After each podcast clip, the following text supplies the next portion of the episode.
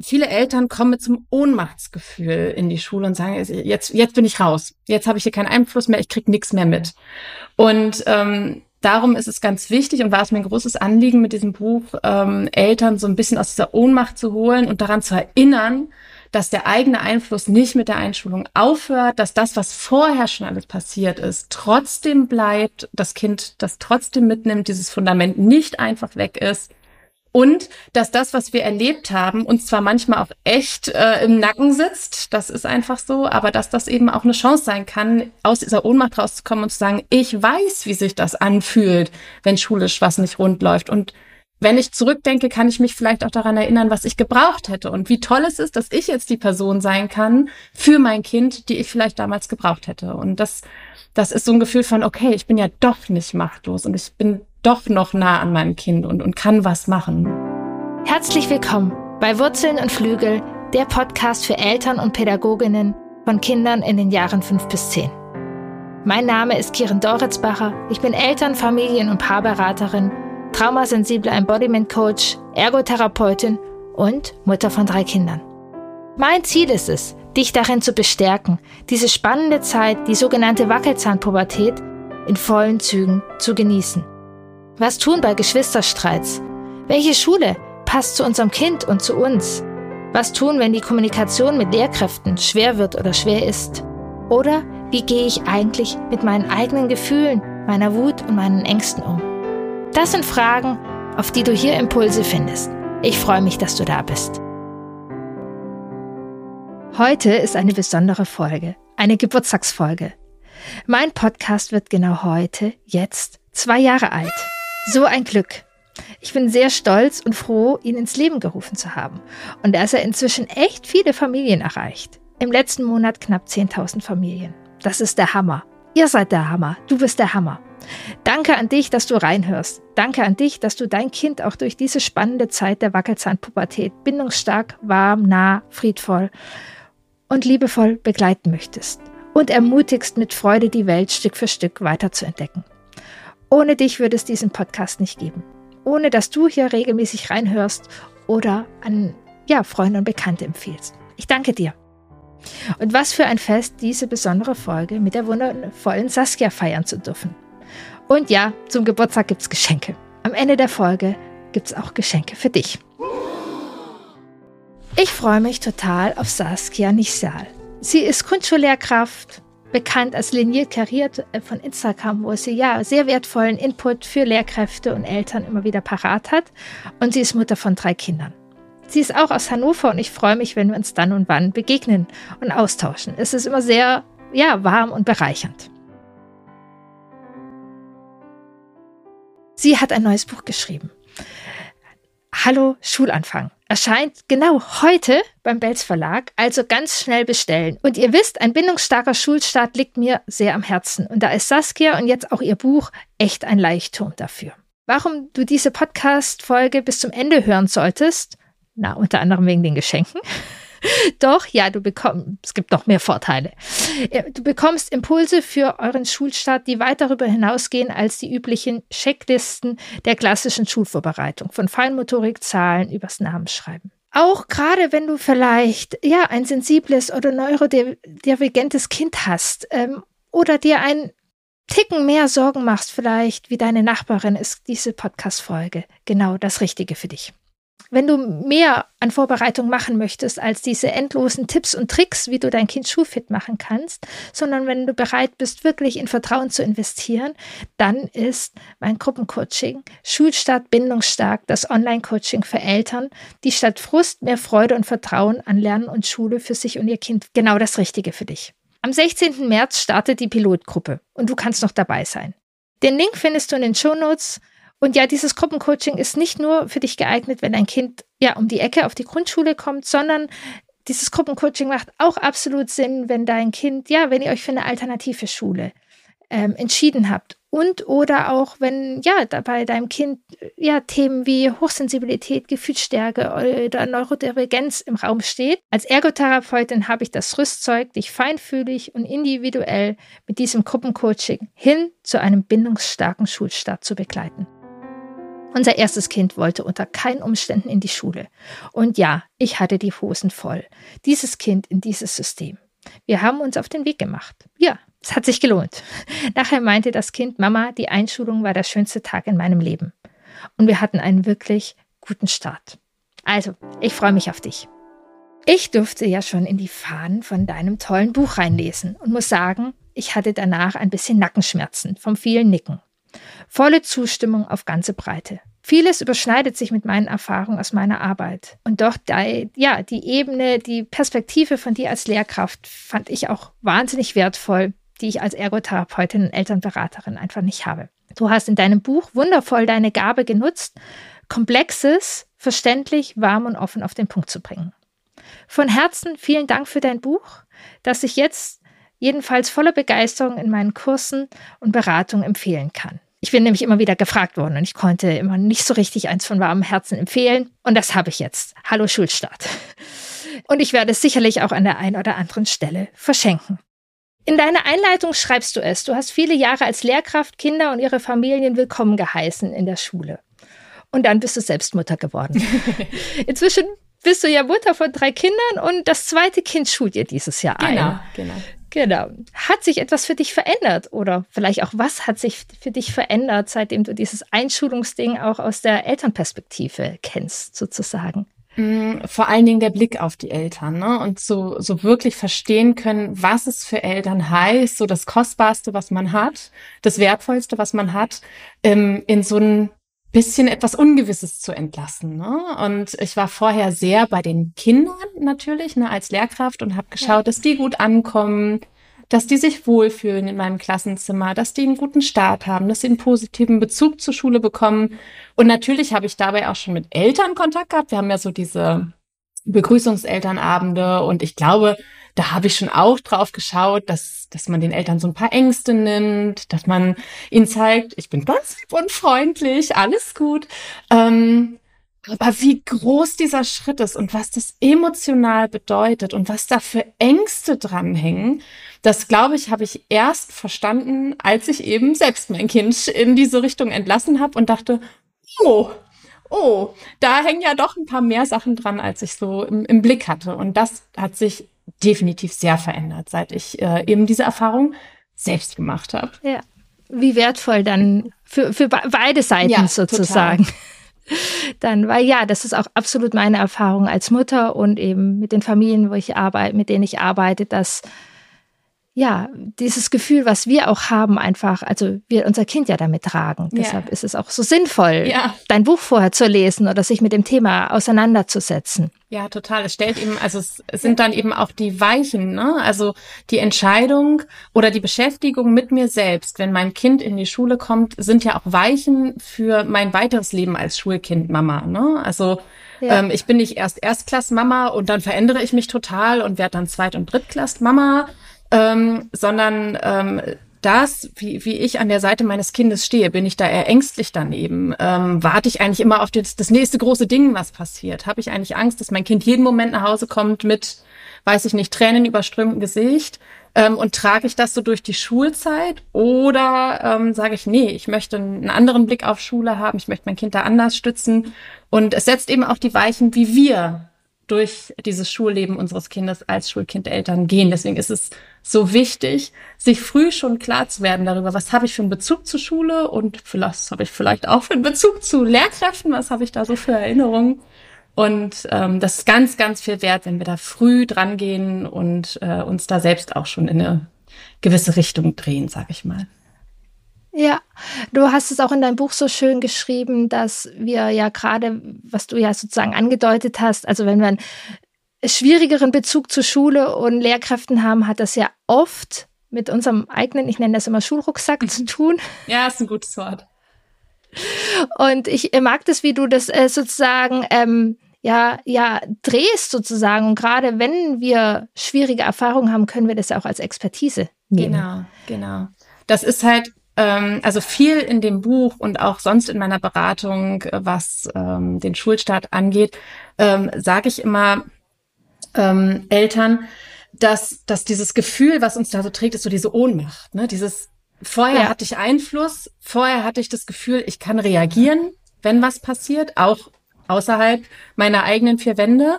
Im Kindergarten hatte ich das Gefühl, ich bin noch so ein bisschen näher dran. Ich habe vielleicht noch mal schneller Austausch mit den ErzieherInnen. Und jetzt ist es so, jetzt sind da diese, diese Schultüren und wenn die zugehen, kann ich gar nichts mehr tun. Ne? Das ist so ein, viele Eltern kommen mit so einem Ohnmachtsgefühl in die Schule und sagen, jetzt, jetzt bin ich raus. Jetzt habe ich hier keinen Einfluss mehr, ich krieg nichts mehr mit. Und ähm, darum ist es ganz wichtig und war es mir ein großes Anliegen mit diesem Buch, ähm, Eltern so ein bisschen aus dieser Ohnmacht zu holen und daran zu erinnern, dass der eigene Einfluss nicht mit der Einschulung aufhört, dass das, was vorher schon alles passiert ist, trotzdem bleibt, das Kind das trotzdem mitnimmt, dieses Fundament nicht einfach weg ist und dass das, was wir erlebt haben, uns zwar manchmal auch echt äh, im Nacken sitzt, das ist einfach so, aber dass das eben auch eine Chance sein kann, aus dieser Ohnmacht rauszukommen und zu sagen, ich weiß, wie sich das anfühlt, wenn schulisch was nicht rund läuft. Und wenn ich zurückdenke, kann ich mich vielleicht auch daran erinnern, was ich gebraucht hätte und wie toll es ist, dass ich jetzt die Person sein kann für mein Kind, die ich vielleicht damals gebraucht hätte. Und das, das ist so ein Gefühl von, okay, ich bin ja doch nicht machtlos und ich bin doch noch nah an meinem Kind und, und kann was machen. Ja, ganz genau, das ist auch meine Erfahrung und auch tatsächlich meine persönliche. Ich hatte zwar eine, ich habe meine Schulzeit als warm und gut in Erinnerung und nichtsdestotrotz sozusagen unsere bedürfnisorientierte Bubble ist, hat da, glaube ich, auch viel bei dem Bild mitgespielt und als unser erstes Kind so eingeschult werden sollte, hatte ich so zwölf Jahre Kindergefängnis mhm. stehen wir jetzt bevor. Mhm. Und um aus diesem Gefühl rauszukommen, habe ich auch ein Dreivierteljahr gebraucht, glaube ich. Ja, Aber es hat ja. sich sehr, sehr gelohnt. Ähm, und wir hatten auch großes Glück, dass wir eine wundervolle Lehrkraft uns die Hand da gereicht hat und ja, es ist überhaupt nicht Kindergefängnis, sondern es ist halt Leben. Genau. Nicht nur rosa, aber es ist lebendig und aktiv und, ähm, genau. und man übt langsam. Also mein ältestes Kind ist ja jetzt zwölf und man hat weiter Stück für Stück weniger, also die, die, die Reise geht weiter, aber man übt, also finde ich so von dem Stück. Also klar ist es nochmal so ein Übergang zwischen Kindergarten und Schule, aber im Moment empfinde ich es auch nochmal so als Übergang, nochmal ja. ein Stück mehr loszulassen. Ja, es ist ja ein stetiger Prozess. So. Ne? Also diese, ja. diese Einschulung und dieser Schulstart, das ist so ein Termin und man hat das Gefühl, davor ist Leben A, danach ist komplett Leben B und alles verändert ja. sich. Und in den ersten Wochen kann sich das auch durchaus so anfühlen ja. und gerade für das Kind fühlt es sich in den ersten Wochen natürlich auch so an. Und dennoch ähm, hat man eben diese Zeit, genau da reinzuwachsen, sich kurz mal zu orientieren und sagen, oh Gott, was ist jetzt hier los? Aha, das, das, das. Ähm, und sich auch ähm, die Zeit zu geben, dass sich das setzt, dass man eben, ähm, dass es okay ist, am Anfang ne, dass es so ein bisschen holpern kann, dass bestimmte Unsicherheiten da sind, aber dass man da auch reinwächst, das Vertrauen darauf, dass man da reinwächst, das Kind da reinwächst und ähm, dann immer weiter so kleine Loslöseprozesse kommen und das nicht natürlich alles auf einmal kommt, auch wenn es sich am Anfang natürlich ein bisschen so anfühlt. Ja, und es einfach sehr geballt da ist. Ja, genau. Du bist, ja, Du beschreibst dein Buch als Reiseführer ein bisschen so durch das Vorschuljahr, die Einschulung ins erste Schuljahr was ich daran sehr mag, dass es überhaupt nicht so checklistenmäßig ist. Und ähm, also ich erlebe zum Beispiel gerade auch viele Vorschulfamilien gerade, die irgendwie so das Gefühl haben, Spielchen nebenher hier und da und da und da und sie müssen noch das machen und das machen. damit das Schulkind äh, dann spielerisch fit geworden ist. Ja. Und das äh, mag ich an deinem Buch sehr, dass es keinen Druck nimmt und Sicherheit gibt eher. Und du hast ähm, noch einen besonderen Schwerpunkt ähm, oder den Blick auch auf Eltern von Kindern, die ja neurodivergent sind oder der Verdacht drauf ist oder auf jeden Fall in diesem Thema ist, also ADHS, ähm, ASS oder mhm. Was magst du denn den Eltern mitgeben? Ja, also das mit der Checkliste ist ja genau das, was vor allem diese Eltern dann ganz besonders unter Druck setzt. Ne? Wenn man so ja. an diese Schuleingangsuntersuchungen ähm, denkt, wo einfach so bestimmte Felder abgeklopft werden, was ja auch soweit okay ist, mal so als kurze Einschätzung, warum nicht? Ähm, aber gerade so Eltern, die einfach schon über Jahre die Erfahrung gemacht haben, dass das Kind vielleicht nicht in jede Normtabelle passt und ähm, vielleicht sogar besonders häufig da ähm, rausfällt, sag ich mal, aus diesem Rahmen. Ähm, die gucken natürlich mit einer gewissen Sorge auf die Schule, gerade wenn sie diese Rückmeldung auch oft erhalten haben. Und ähm, den Schwan, sage ich mal, schon durchaus, dass ähm, Schule in ihrem klassischen Auftreten ja ein eben sehr normbehafteter Ort ist, ein Ort mit vielen Vereinbarungen, vielen Regeln, oft noch mit einer sehr, wie soll ich sagen, eindimensionalen Vorstellung von Lernen. Das ist natürlich das muss ich schon ehrlich sagen und auch eine Lanze für meine KollegInnen brechen. Das ist im Umbruch, das merkt man ganz deutlich, auch in den Medien. dass da entwickelt sich was und gerade so die, die Erstklasslehrkräfte, ne, schauen schon, dass, dass Kinder da entsprechend ihres Charakters gut ankommen können. Und dennoch, wie gesagt, unsere eigenen Erfahrungen gehen ja ein paar Jahre zurück. Und das, was wir von Schule kennen als Eltern, wenn wir nicht gerade drin tätig sind in der Schule, ist eben noch ein eher traditionelles Bild. Und hier und da sieht es eben auch noch so aus, muss man einfach so sagen. Und ähm, dass die Eltern dann natürlich mit einer gewissen Sorge da sitzen und sagen, wie soll das werden? Das ist total verständlich. Und dann kommt oft die Erfahrung hinzu. Man muss dazu sagen, ich bin selber Mutter von neurodivergenten Kindern. Und ähm, wenn dann jemand ankommt und sagt, Schule, ne, hab doch mal ein bisschen Vertrauen, das wird schon, dann ist da dran schon auch was Wichtiges für Eltern neurodivergent, neurodivergenter Kinder. Natürlich braucht auch unser Kind unser Vertrauen, dass es das schafft, dass es da ankommt. Und gleichzeitig haben ähm, diese Eltern oft die Erfahrung gemacht, dass eben nicht alles so von allein, einfach nur durch ein bisschen Vertrauen läuft, sondern dass es da oft eine engere Begleitung braucht, dass die, die Stolpersteine manchmal größer sind, dass es mehr Unterstützungssysteme braucht, damit ein Kind ähm, bestimmte Entwicklungsschritte schafft. Und das ist, ich versuche in dem Buch so ein bisschen eine Balance herzustellen aus, hey, euer Kind schafft es auch. Und euer Kind ähm, wird auch selbstständig, aber vielleicht in seinem Tempo und vielleicht nicht so, wie das manche Schulärztin, Schularzt das gerne so hätte bei der Schuleingangsuntersuchung schon.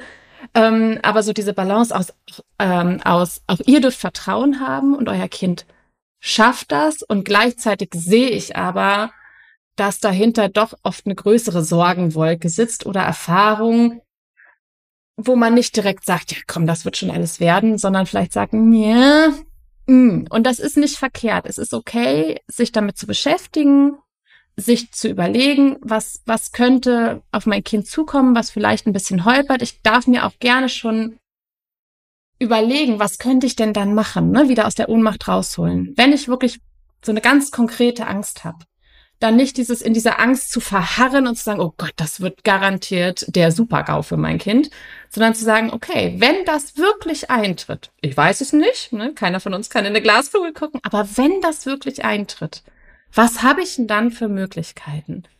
Austausch mit den Lehrkräften. Was kann ich da aus meiner Richtung machen? Gibt es Anlaufstellen, an die ich mich dann wenden kann? Gibt es therapeutische Unterstützung, die ich nutzen kann? Gibt es andere Formen von ähm, Unterstützung, die mir dann helfen? Und, und, und. Wenn ich davon schon eine Idee im Hinterkopf habe, und das betrifft neurodivergente Eltern eben mehr als vielleicht Eltern von neurotypischen Kindern, dann gehe ich vielleicht mit dem Gefühl eines gewissen Werkzeugkoffers in die Schule, sag ich mal, ne? und sag, okay, ich versuche jetzt erstmal Vertrauen zu haben, mein Kind zu erlauben, hier positiv anzukommen. Ich versuche, einen gewissen Vertrauensvorschuss in die Schule zu geben. Und gleichzeitig darf ich durchaus meine Erfahrung ähm, ernst nehmen und darf das im Hinterkopf haben und mir vielleicht ein paar Strategien zurechtlegen, damit ich das Gefühl habe, wenn was ist, dann weiß ich oder habe eine Ahnung, habe ich eine Ahnung davon, wie ich helfen kann. Meine Erfahrung ist auch, es braucht von allem ein bisschen mehr. Mhm.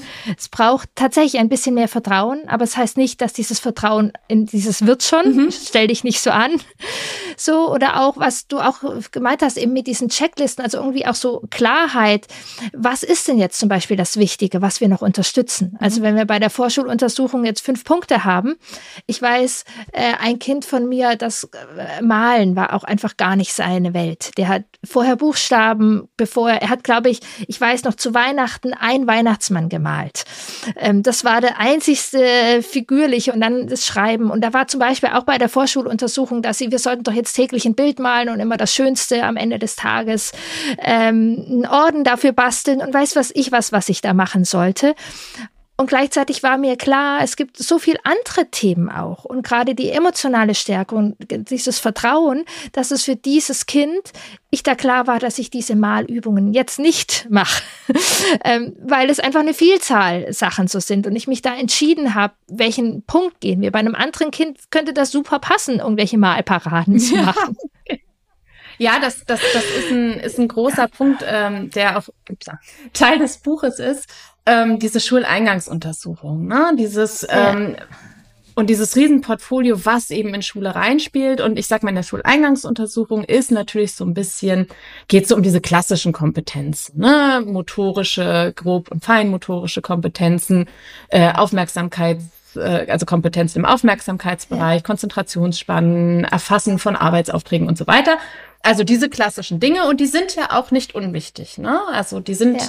Ähm, deswegen auch Teil des Buches, auch wenn mein Schwerpunkt ein bisschen bei dem Emotionalen liegt. Und ich sage dann immer genau, wie du es gesagt hast, es ist okay, sich das mal anzuhören. Es ist ja eine spannende Wahrnehmung eines anderen Menschen. Wie wirkt mein Kind auf einen anderen Menschen, der, die, also der jetzt erstmal auch vom Fach ist? Wie ist da die Einschätzung? Das darf ich annehmen und darf sagen, okay, ja, deckt sich, also am Ende deckt sich das schon auch, also zum Beispiel bei der Schuleingangsuntersuchung zu meinem Kind saß ich da und dachte, also die war, das war kein schöner Termin, muss ich einfach so im Großen und Ganzen sagen. Und es war für mein Kind ja. unfassbar anstrengend und ist am Ende auch, sag ich mal, nicht so rosarot ausgegangen. Ähm, aber das, was mein Kind dort gezeigt hat und wie er eingeschätzt wurde, das war jetzt nicht völlig aus der Luft gegriffen. Das waren durchaus Dinge, wo ich sage, ja, erkenne ich wieder. Und das kann ich so nehmen und einordnen und sagen, okay, gut, das zu wissen, dass das ein Entwicklungsfeld sein könnte.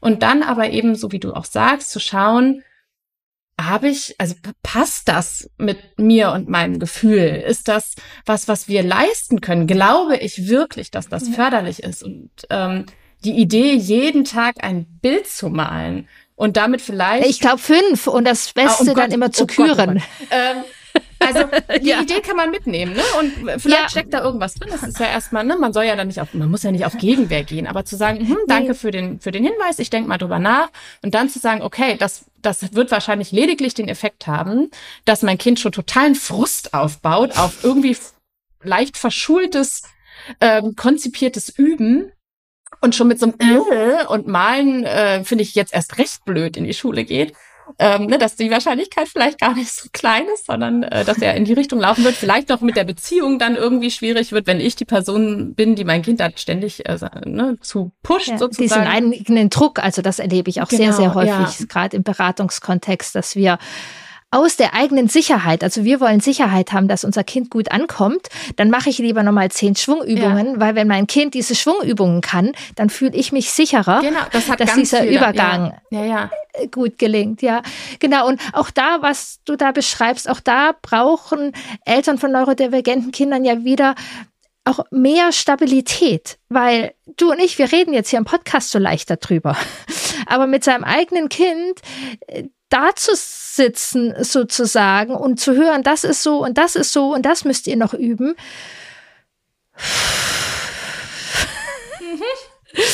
Das ist ein Weg und ich glaube, also ich kann da einfach auch sehr Mitgefühl mitschicken und ähm, sich dann auch Raum zu nehmen, das zu sortieren und ähm, ja ein bisschen zu verarbeiten und vielleicht nicht eins zu eins sich so ins Herz zu lassen oder was mir auch dann nochmal total wichtig ist, dass es niemals die Qualität unserer Elternschaft äh, berührt, ja. wie schulfit und schulkompatibel unser Kind ist oder nicht. Ja. Das sagt da, nichts über die Qualität unserer Elternschaft aus. Das ist äh, auch ein ganz wichtiger Satz im Buch und einer, der mir auch also wirklich, wirklich wichtig ist.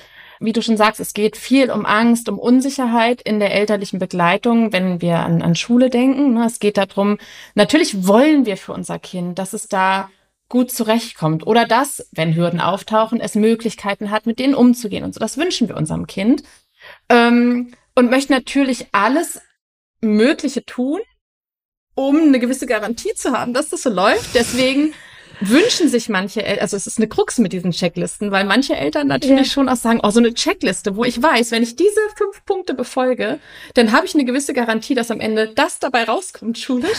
Das wäre ja wunderbar, ne? Das, was wäre das für ein Sicherheitsfaktor? Aber ähm, Ach, wenn du das mit deinem Buch verkaufen könntest, boah, drei Haken. Ja, ja, also ich meine, davon ist ja, ist ja Instagram gefüllt. Mache diese fünf Sachen und alles wird gut. Und ja, mache fünf das nicht ja. und mach dafür das fünf. Und genau. und das, das ist, das ist schön und das, da stecken auch mal Impulse drin. So ist es nicht. Aber es ja. gibt einfach keine Garantie.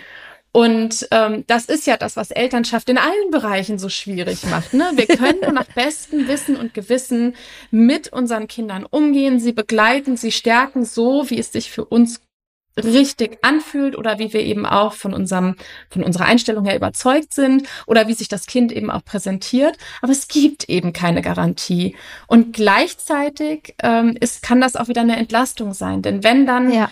ähm, schulisch was schief läuft, merke ich sofort in, also ne, das macht so Eltern-Lehrkraftgespräche auch so schwierig, weil ich sofort merke, wenn ich bestimmte Entwicklungsfelder auf den Tisch bringe und sage, das und das, ich glaube, da könnte das Kind gut Unterstützung gebrauchen, jetzt schauen wir mal, wie wir das zusammen hinkriegen, dann ist das ein ganz sensibles Feld, weil bei Eltern sehr schnell abläuft, aber ich habe doch alles gemacht. Ich habe doch alles umgesetzt im Vorschuljahr. Ich habe doch so viel getan. Ähm, ist das jetzt meine Schuld? Ne, da steckt ganz viel so, ist das meine Schuld? Ja. Bin ich hier dafür verantwortlich, dass mein Kind ähm, bestimmte Hürden überwinden muss? Und in der Regel, nein. Das ist, ne, diese Hürden kommen, die kommen für neurodivergente Kinder genauso wie für neurotypische Kinder in, in sehr unterschiedlichen Bereichen.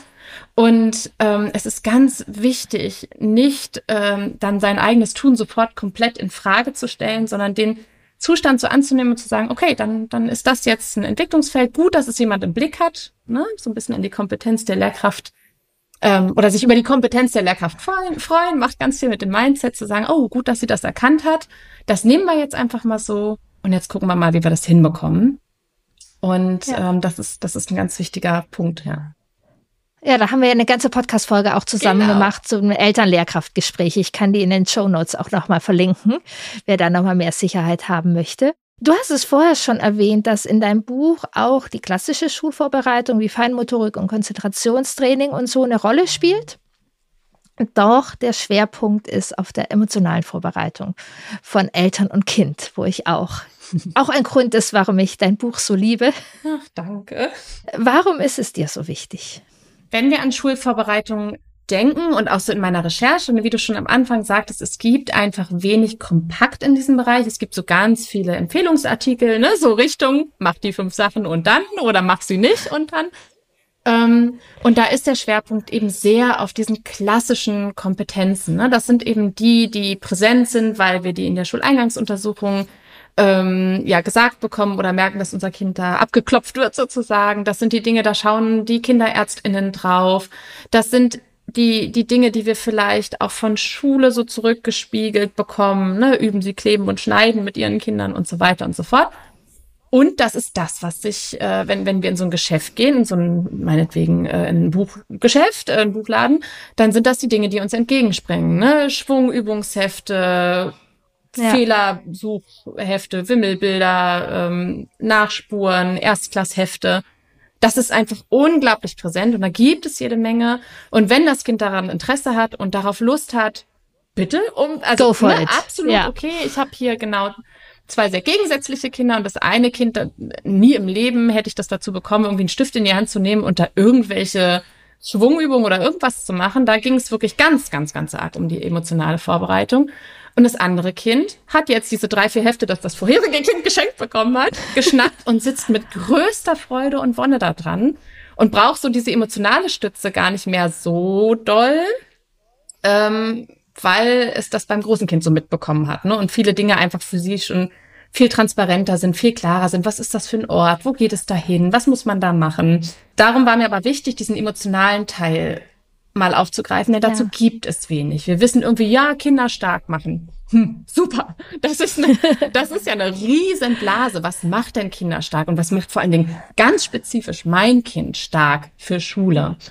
Und ähm, da gibt es ganz, ganz, ganz viele, viele Bereiche, die eben wirklich auch ausführlichen Platz in dem Buch bekommen, so dass man schauen kann, ähm, dann wirklich so ein bisschen durchgehen kann, okay, in dem Bereich ist mein Kind relativ stabil, so Gefühle benennen, das kann es eigentlich richtig gut. Bei uns geht's mehr um was, was, was ich, so, so um Empathiesachen oder ähm, solche Dinge. Und ähm, für die, dieser Faktor der emotionalen und sozialen Kompetenzen ist auch in der Entscheidung, ist mein Kind schulfit oder nicht, ganz oft ein bisschen für meinen Geschmack zu sehr im Hintergrund. Da geht es mehr darum, oh, äh, schafft es das kognitiv? Kann es das kognitiv? Und kognitiv ist meine Erfahrung, gerade bei den Kindern heutzutage, dass die teilweise mit vier sind die kognitiv fit genug, um, um in, in der Schule klarzukommen. Ne? Also ich überspitze jetzt so ein bisschen, aber es ist tatsächlich so.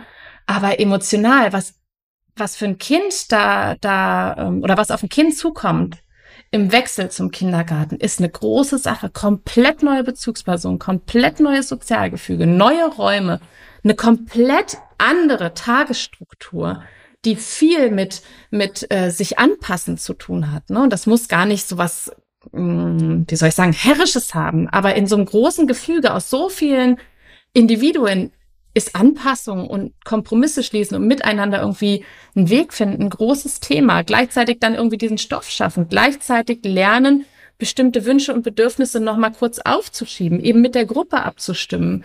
Ähm, Bedürfnisse, also irgendwie zu Wort zu kommen in so einer Gruppe, ne, zu meinem Recht zu kommen, meine Bedürfnisse zu kommunizieren und, und, und.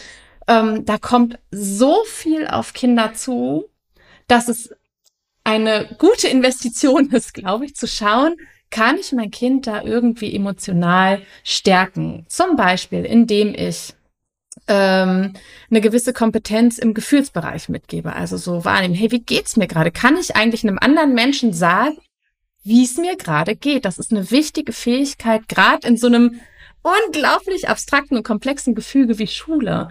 Ähm, und das zum Beispiel ist ein Punkt. Wie kann man, wie kann man das machen, wie, und ohne dass das eben so einen komischen, verschulten Charakter bekommt? Wie läuft das? Wann beginnt das eigentlich schon?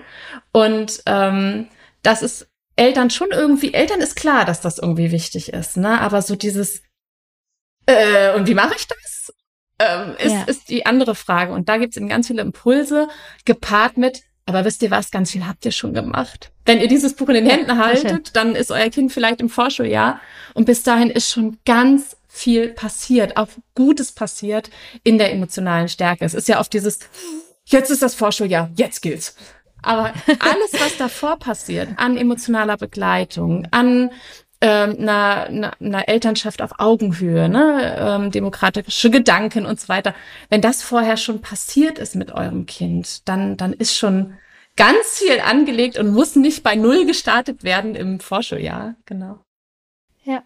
Genau, und dass die Entspannung und auch da ja, was wir vorher auch hatten, unsere Haltung so wichtig ist weil gerade das Emotionale begleiten wir ja auch so sehr und wie ja. wir da Stütze geben. Ja, und es ist einfach spannend. Also ich habe ja auch tatsächlich lange Jahre in der Frühförderung genau an diesem Punkt gearbeitet. In diesem Vorschuljahr bin ich in die Familien reingekommen und ja, das war viel öfters das Thema und viel öfters die, die Stellschraube, also mhm. Stellschrauben hört sich so mechanisch ja. an, aber ähm, doch in den Kitas, dass es mehr um diese emotionale Stärkung ging und ja, die, die Schneideübungen sozusagen. Und hier war es tatsächlich genauso. Und was ich auch tatsächlich auch beim zweiten Kind, was den Schulübergang auf der einen Seite emotional auch sehr begeistert an eher den klassischen Sachen waren und tatsächlich das Emotionale später dann nochmal gekommen ist. Ähm, ja.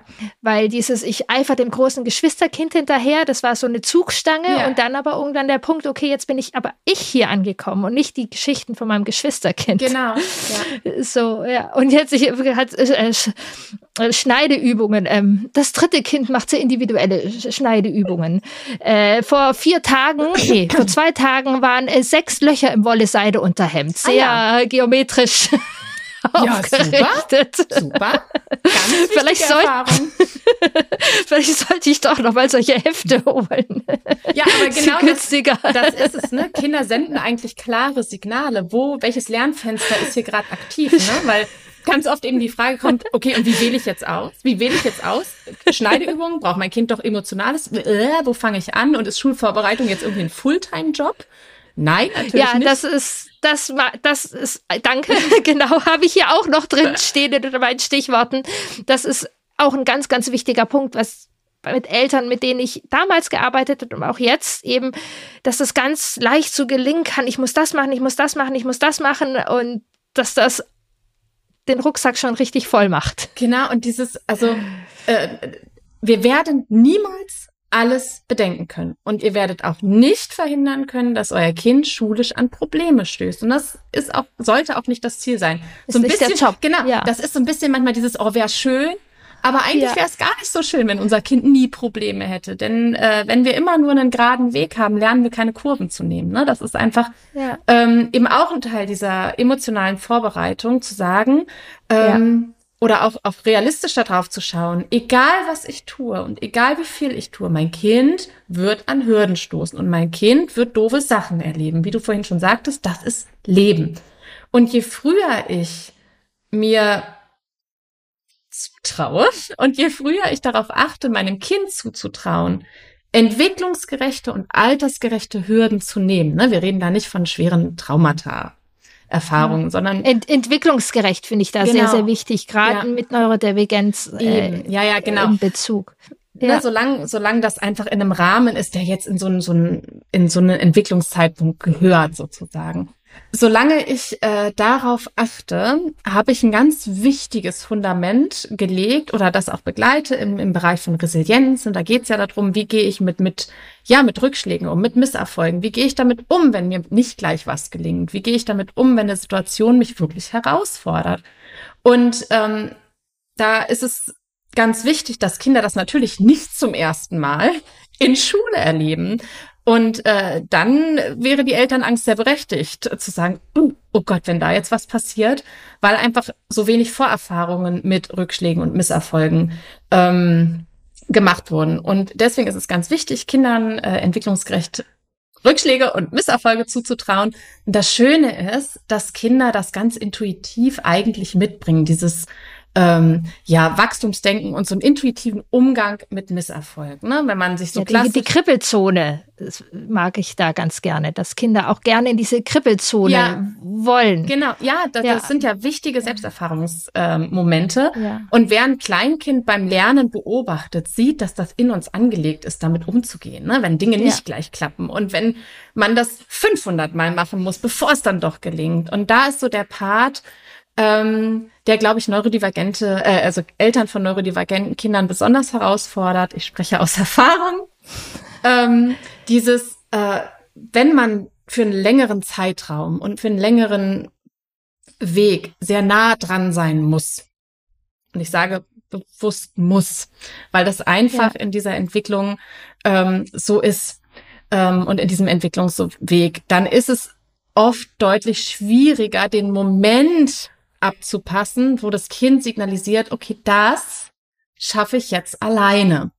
Es bedeutet für Eltern neurodivergenter Kinder, so meine Erfahrung, einfach einen, ähm, ne, man muss sich noch mehr anstrengen, um zu sagen, nee, komm, ich weiß, 500 Mal hat mich dieses Kind jetzt dabei gebraucht. Aufgrund seines Charakters, seiner Persönlichkeitsmerkmale und so weiter. Jetzt, jetzt versuche ja. ich loszulassen. Und da ist dieser Spruch loslassen passiert nicht einfach so. Loslassen ist harte Arbeit teilweise, betrifft diese Eltern oft noch mehr. Und äh, allein das zu, äh, zu signalisieren, zu sagen, ich, ich weiß, dass das ganz, ganz anstrengend ist und ich weiß, dass das da nicht so leicht fällt, auch diese Hürden zuzulassen, weil die, weil die oft mit viel, viel größeren Emotionen dann verbunden sind. Weil ich weiß, wenn mein Kind jetzt diese Hürde da an diese Gerät, dann, oh Gott, dann weiß ich schon, was den ganzen Nachmittag los ist. Und trotzdem zu ja. sagen, aber es ist so wichtig, da müssen wir jetzt, da, da können wir jetzt einmal durch, ähm, ist ein ganz wichtiger Teil von Vorschule. Ja, genau. Also da kommen wir ja auch wieder hier. Der Podcast heißt Wurzel und Flügel und es geht hier ja sehr viel um die Wackelzeit, mhm. wo diese beiden Aspekte, diese, diese Sicherheit, dieses auch nochmal diesen Rückzug suchen. Und wir bindungsorientierte Eltern sind da vielleicht sogar ein Ticken besser drin, diese Sicherheit und dieses Vertrauen zu geben. Aber es gehören genauso diese Flügel dazu, dieses Zutrauen. Ich traue es dir jetzt zu, diese Herausforderung zu managen. Und mir ist da immer nochmal eine Differenzierung zwischen alleine und selbst machen. Mhm. Also ganz alleine ist unser Kind ja nicht, ja. weil wir sind da. Ja. Und wenn unser Kind alleine, keine Ahnung, äh, jetzt gut, meine Großen sind einen Ticken älter, aber die ähm, fahren gerade ganz viel Straßenbahn, kommen das eine oder andere Mal dann auch zu spät, weil sie eine neue Strecke erkundet haben und dann passiert da irgendwas. Das machen sie alleine.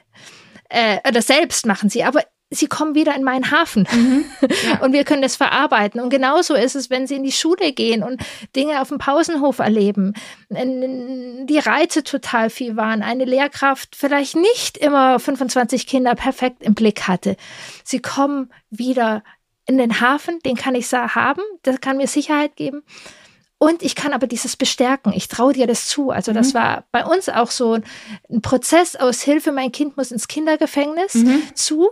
Ich traue uns beiden das zu, diese Herausforderung zu rocken. Ja. Ich traue uns das zu, dass es eben nicht nur rosa ist, ich mache mich aber drauf gefasst oder ich, ich, ich war nur so halb gefasst. Ich habe im Nachhinein immer gesagt, ich habe mit allem gerechnet, mhm. nur damit nicht. Ja. Das ist, das ist das Dass dieses Kind ja, wirklich, also das Kind wollte ewig nicht in die Schule. Es war ein großes Thema. Und nachher am ersten Schultag hat es gesagt, Mama, es war der schönste Tag in meinem Leben. Und die erste Zeit lief wirklich, wirklich rund und gut. Und ich habe immer wieder gesagt, ich habe mit allem gerechnet.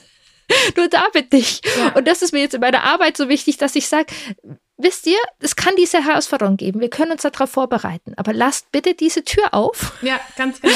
Dass es richtig gut werden kann.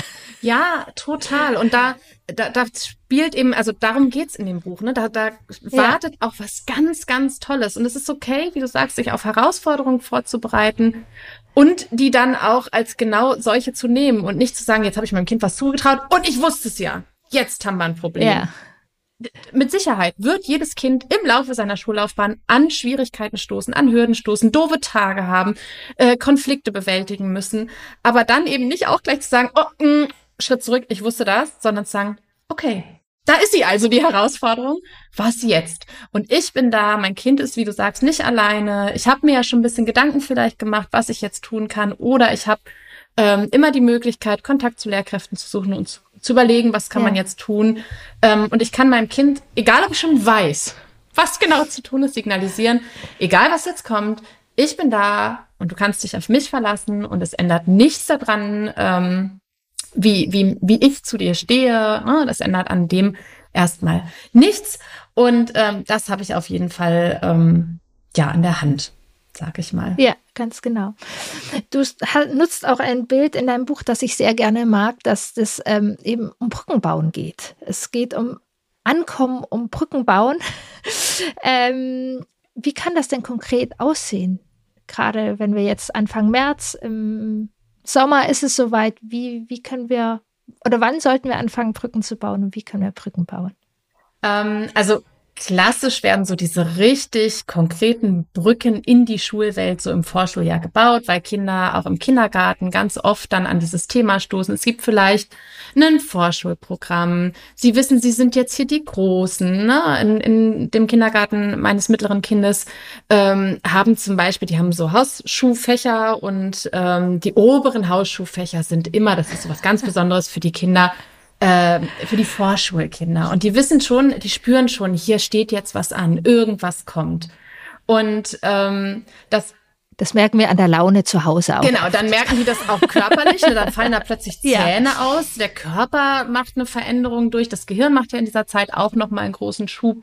Gerade so in Richtung Und die Emotionen, Emotionen auch. Weiterentwicklung, Empathie, Vermögen fängt an, sich nochmal anders zu formen und, und, und. Also da ist wahnsinnig viel los in diesem Jahr. Und ähm, wir so abstrakte Brücken, glaube ich, werden auch vorher schon gebaut, indem wir eben schon kompetent oder wir geben ihnen schon, sagen wir mal, die Brücke vielleicht noch nicht, aber wir geben ihnen so den, wir packen den Rucksack, ne? Den, den, ja. wir packen da Proviant rein, äh, Werkzeug, um diese Brücke und und diesen Weg zu ähm, meistern. Und das Brückenbauen beginnt so richtig ähm, fokussiert, würde ich sagen, eben im Vorschuljahr, wenn alle merken, da kommt was. Und das Problem ist, ähm, wenn wir auf der einen Seite eben so diese Kindergarten-Vorschulzeit haben, das Bekannte, unser Familiengefüge, äh, unseren Umkreis, die Menschen darin. Und auf der anderen Seite ist die Schule und der Schulstaat. Dann ist in Deutschland diese Schlucht dazwischen sehr, sehr groß.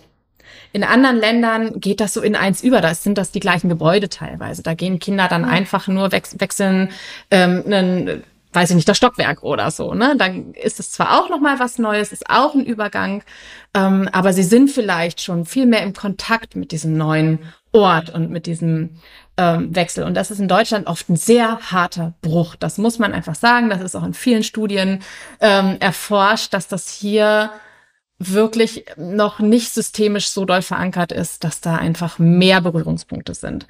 Eine Möglichkeit wäre eben eine Brücke, die durch eine Kooperation zwischen Kindergarten und Schule gebaut wird, ähm, in dem Kinder diesen Ort kennenlernen, weil Kinder wissen, da kommt Schule. Und vielleicht haben sie auch noch große Geschwister, die sagen, ja, ja, ja, ja, warte mal ab, warte mal ab.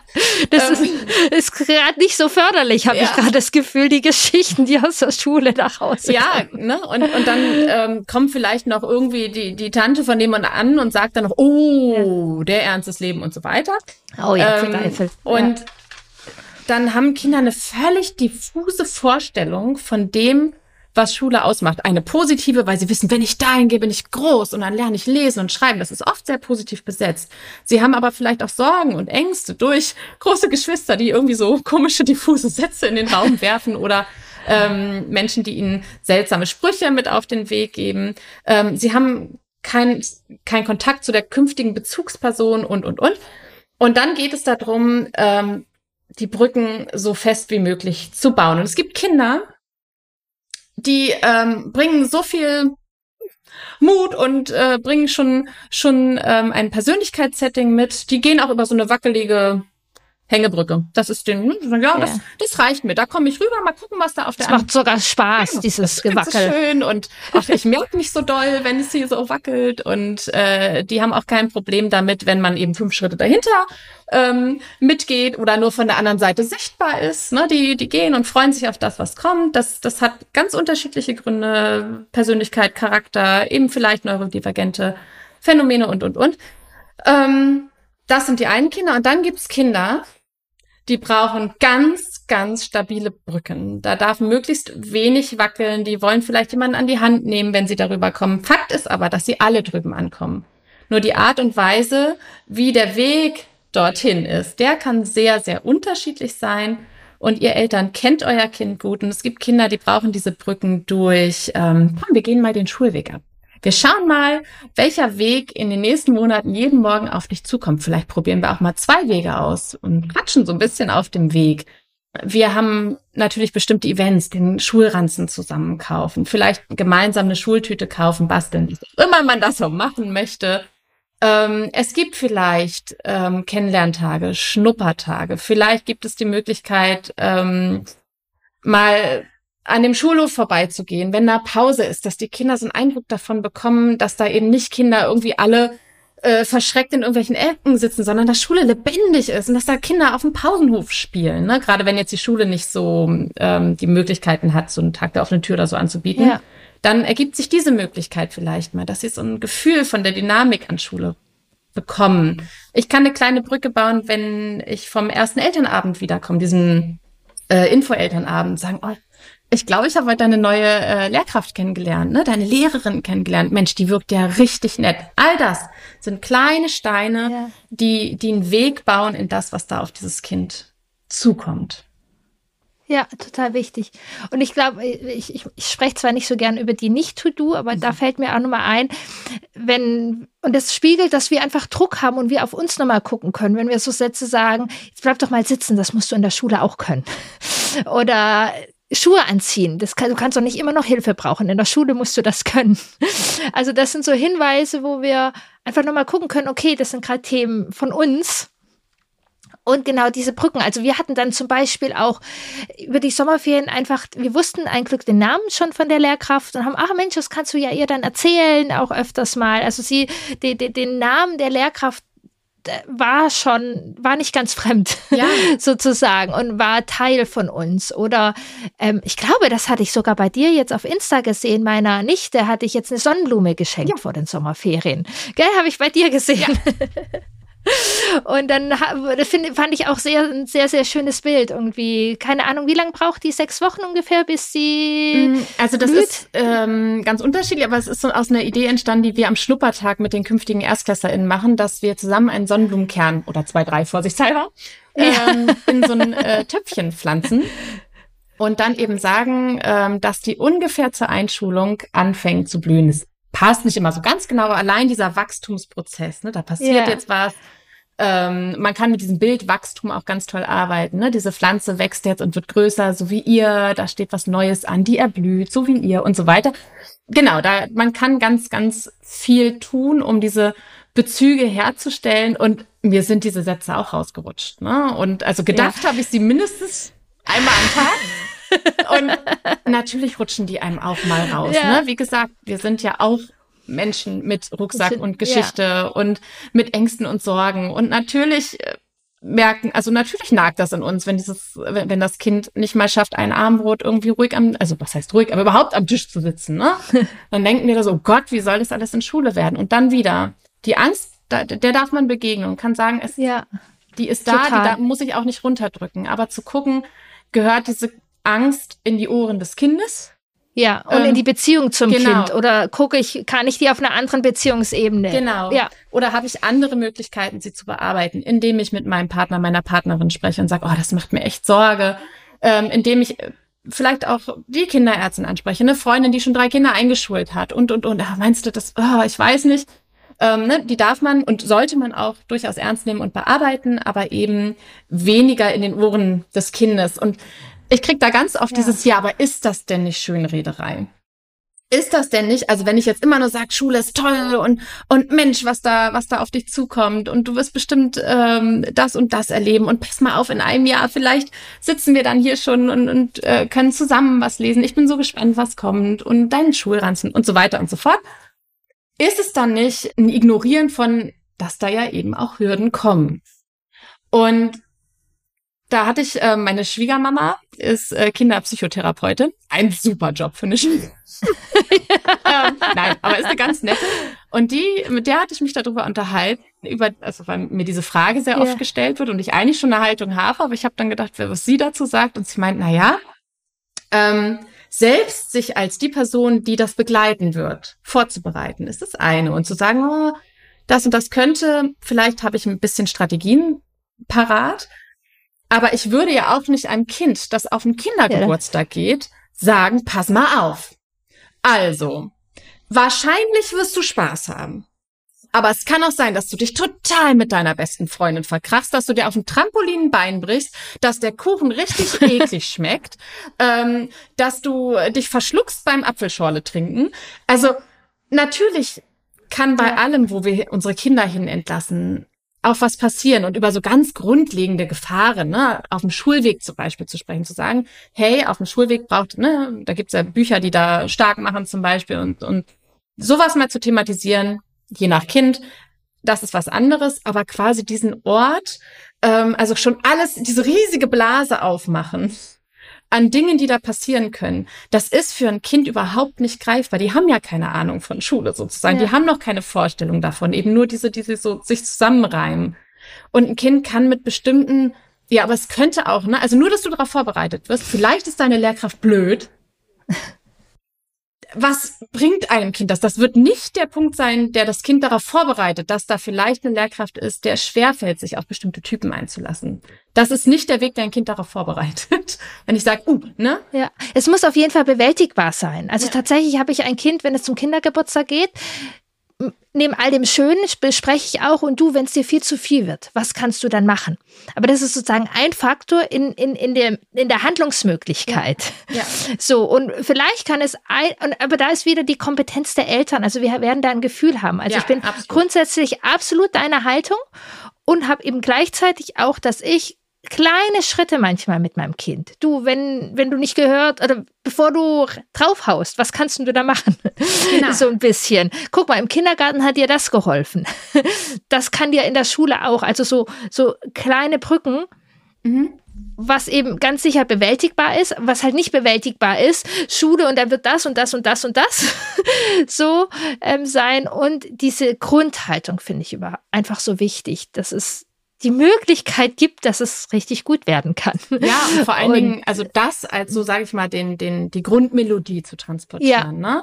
Und genau. wie du sagst, also natürlich, also es ist ja wenn ich an Problemen und Ängsten des Kindes ansetze, dann ist das was anderes. Ja. Es geht darum, ja. dem Kind nicht, Ganz, nicht ja. Angst zu machen durch diffuse ähm, durch meinen Rucksack. Hürden, ne, genau, die, die wahrscheinlich daraus entstehen, dass ich da vielleicht auch ähm, einfach Probleme schulisch hatte ähm, oder mir das so zusammenreime und meinem Kind ähm, oder glaube, dass meinem Kind bestimmte Dinge passieren, ähm, zu sagen, gibt es etwas, wovor du Angst hast oder rauszuhören. Kinder äußern das durchaus ja auch oder zeigen das. Oder ich habe die Erfahrung, mein Kind, ne, wenn ich bei einem Kindergeburtstag sage, wenn es dir zu viel wird, dann hat das in der Regel ja eine Erfahrungs, ein Erfahrungsfundament. Ja.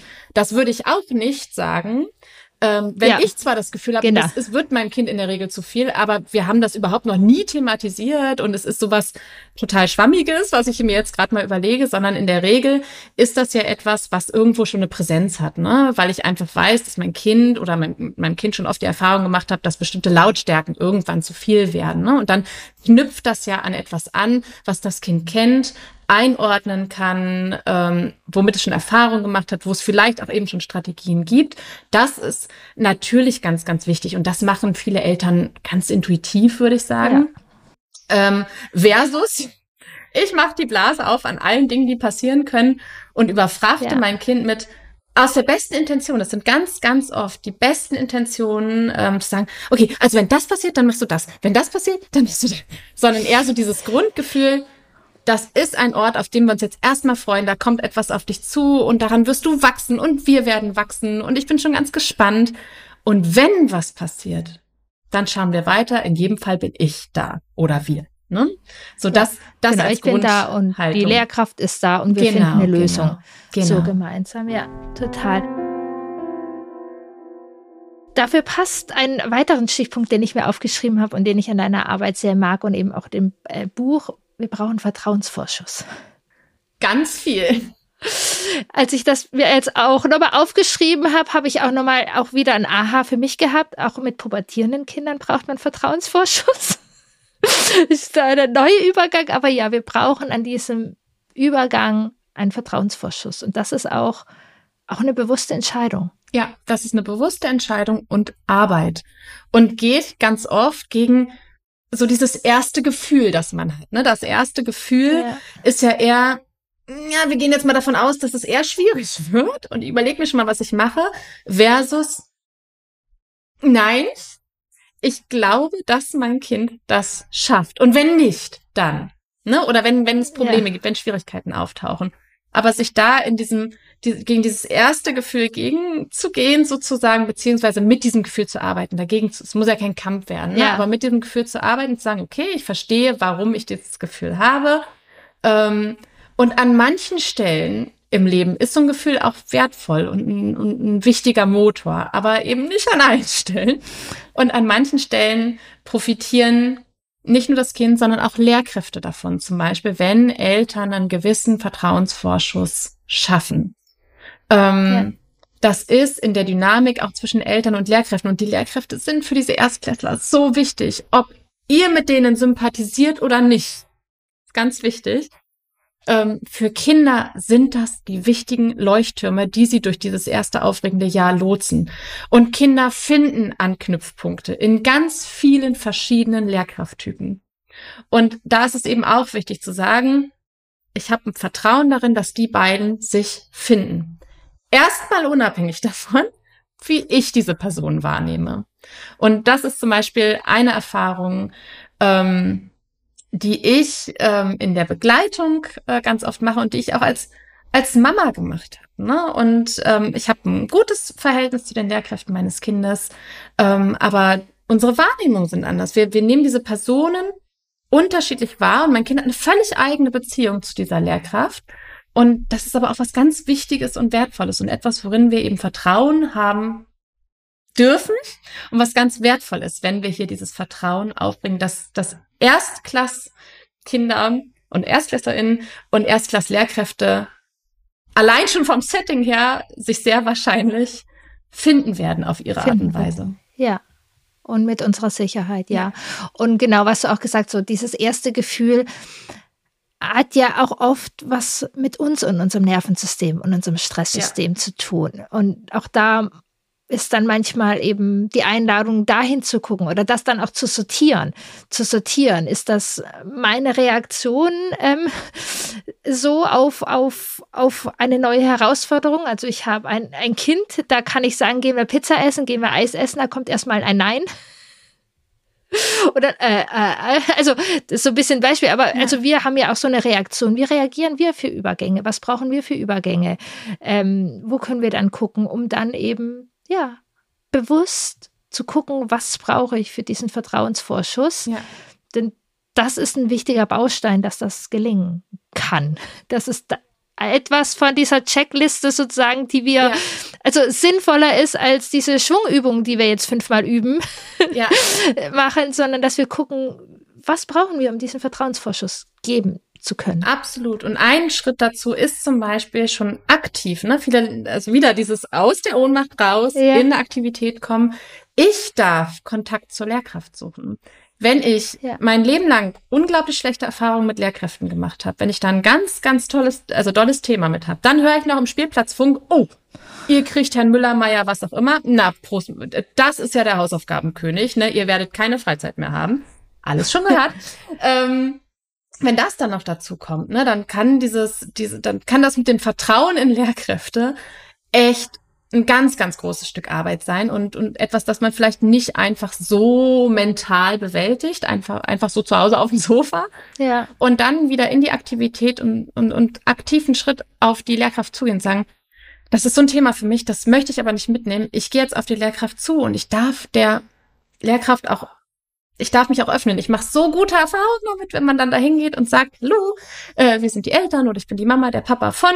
Ähm, und äh, wir sind schon ganz äh, gespannt auf Schule, aber ich habe da so eine so eine Sorge und ich würde die gerne bearbeiten, weiß ich nicht, irgendwie sowas, ne? So so einen aktiven ähm, Schritt darauf zugehen. Oder ich habe so Sorgen, mein Kind, ähm, wir haben gar nicht so einen einfachen Weg hinter uns ähm, und deswegen mache ich mir jetzt schon Sorgen, wie das Kind hier ankommt.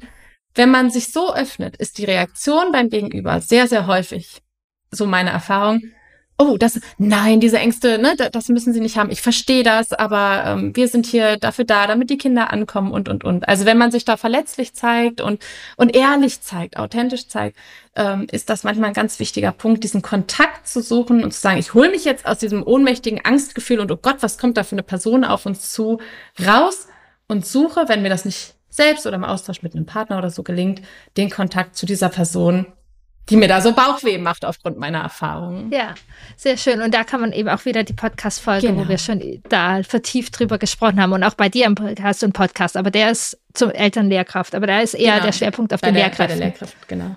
Ja. Ja, wir könnten ewig weiterreden. Ich habe noch fünf Stichpunkte, aber ich würde sagen, kauft euch das Buch. ähm, sonst äh, sprengt die Podcast-Folge jegliche Länge. Also viel, wie es mir Spaß macht. Lass uns vielleicht irgendwie so zwei, drei Punkte nochmal zusammenfügen. Ich mag immer gerne, das Gespräch ist ein ja. bunter Blumenstrauß, aber lass uns den Blumenstrauß ein bisschen zusammenstecken. Gerne, ja. Welche zwei, drei Punkte können wir nochmal ja, zusammenfassen? So beginnt das Buch ja auch. Für mich sehr ja. wichtig ähm, ist eben die Arbeit mit sich selbst als Eltern. Ne? Dass viele Dinge, ja. die, die wir im Schulstart unseres Kindes erleben, ganz viel mit uns zu tun haben. Unseren Ängsten, unseren Erfahrungen, vielleicht, wie du es schön sagst, unserem Schulrucksack. Ähm, und da hinzuhören und sich aber auch auf den Weg zu machen, damit zu arbeiten, damit umzugehen, manches vielleicht loszulassen mit dem Satz, das war meine Erfahrung. Mein Kind wird hundertprozentig nicht einfach meine Erfahrung wiederholen. Ne? Also so mit solchen Sätzen arbeiten, da gibt es eben ganz viele ja, Leitsätze im Buch, die dabei unterstützen. Ja, also das, das ist sehr, ein, sehr schön. Ja, ja, das ist ein ganz wichtiger Faktor von Schule, der äh, vom Schulstart, der oft zu kurz kommt. Wir als Eltern müssen auch ganz viel in Arbeit mit uns selbst gehen, aber es lohnt sich so, sich eben, wie gesagt, schon in eine bestimmte ähm, Richtung, in ein bestimmtes Mindset zu entwickeln, mit dem ich dann mein Kind durch diesen ja doch längeren Schulweg äh, Weg begleiten. Dann eben ja, Fokus auf bestimmte Schwerpunkte in der Vorbereitung, die ja. zu meinem Kind passen. Das Wenn mein Kind keine Lust auf Schwungübungen hat, dann wird es sehr wahrscheinlich nichts bringen, das künstlich zu konstruieren, mein Kind dazu anzutreiben. Es baut im schlimmsten Fall Schulfrust auf, noch bevor die Schule überhaupt gestartet ist.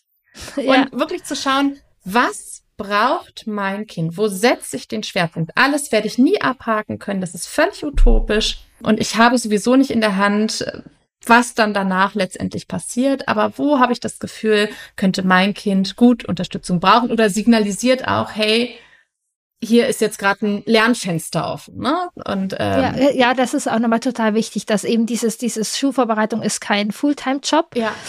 Und genauso ein Satz, den ich mir noch aufgeschrieben habe, den ich sehr bei dir mag, wo wir nicht drüber gesprochen haben, aber passt dir auch rein, Schule ist nicht alles. Ja.